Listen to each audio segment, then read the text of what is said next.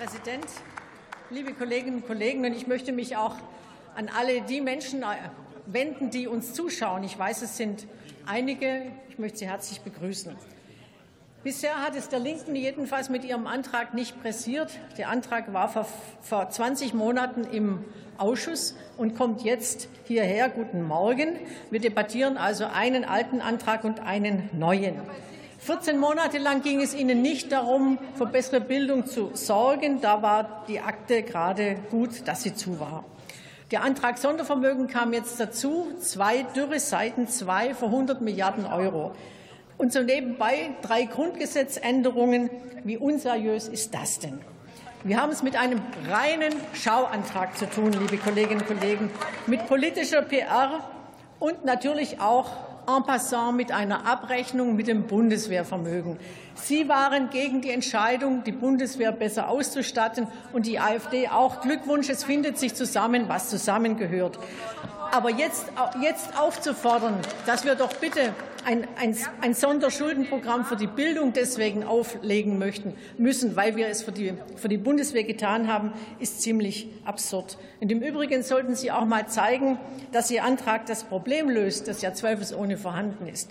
Wie löst welchen, Weg, welchen Wert hat es Zentralisierung, der Wegfall des Kooperationsverbots? Welchen Wert hat es für die Verbesserung der Lage im Bildungsbereich? Diesen Beweis bleiben Sie schuldig. Im Übrigen ist die Finanzlage des Bundes deutlich schlechter als die der Länder. Und wir halten gar nichts davon, die Bundeswehr und die Bildung gegeneinander auszuspielen. Beides muss verbessert werden. Beides. Durch wen? Für die Bundeswehr ist der Bund alleine zuständig. Das ist wichtig. Bei der Bildung ist es anders. Es müssen alle zuständigen Ebenen ins Boot geholt werden. Und jetzt ist schon die Frage, wenn ich Partner brauche, wie ich mit denen umgehe. Wenn ich die, also, wenn ich die vorzugsweise und ihre bisherigen Leistungen so ausführlich verprügle und niedermache, dann sind die vielleicht gar nicht so sehr bereit, mit uns zu kooperieren, mit dem Bund. Also ich muss sagen, die Art und Weise, wie wir mit dem Problem umgehen und wie wir mit Partnern umgehen, lässt mich wirklich sprachlos zurück. Ich glaube nicht, dass es Mehrheiten gibt, übrigens auch nicht Mehrheiten in, in Thüringen für, dieses, für diese Verfassungsreform, dass der thüringische Kultusminister die Hosen runtergelassen hat, den Offenbarungseid geleistet hat. Das ist deutlich sichtbar. Aber es kann doch nicht sein, dass der Bund für alle Probleme einspringen muss, die sich am Wegesrand auftun. Ich möchte, dass wir seriöse Politik machen. Sie spielen Spielchen. Und das Problem dabei ist, das kann man ja machen, das Problem aber ist, dass Sie ganz viele Menschen auf eine falsche Fährte führen. Sie tun so, als ob damit das Problem gelöst werde. Und die Menschen draußen, die glauben das auch. Und das ist, das ist der Fehler. Und deswegen möchte ich all diesen Menschen sagen, bitte glauben Sie es nicht. Der linke Antrag, ein Sondervermögen Bildung, löst kein einziges unserer Probleme.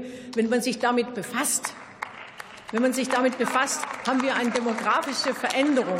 Die demografische Veränderung, dass überall Mitarbeiterinnen und Mitarbeiter fehlen, dass wir einen Leistungsausbau haben an der Kita ab 2027, einen Betreuungsausbau. All das müssen wir jetzt stemmen und müssen wir jetzt auf den Weg bringen. So weit, so gut. Aber taugliche Instrumente dafür haben Sie überhaupt nicht vorgeschlagen. Ich sehe viele, ich sehe viele, viele, viele Aktivitäten, gerade auch der Länder und der Kommunen. Ich habe in den, in den großen Ferien habe ich meine, meine Kommunen besucht und die, die Betreuungseinrichtungen kann nur sagen, großartig, was da gemacht wird, großartig. Und das lasse ich mir im Übrigen auch von niemandem kleinreden. Und wir sollten das auch von niemandem kleinreden lassen. Klar ist, der Bund hat Kompetenzen, die Kompetenzen muss er nutzen, aber dazu braucht es halt auch eine aktive Kultusministerin, eine aktive Bildungsministerin. Und da, glaube ich, ist noch sehr viel Luft nach oben. Dankeschön. Vielen Dank, Frau Kollegin Größle. Als nächster Redner das Wort der Kollege Erik von Malotki, SPD-Fraktion.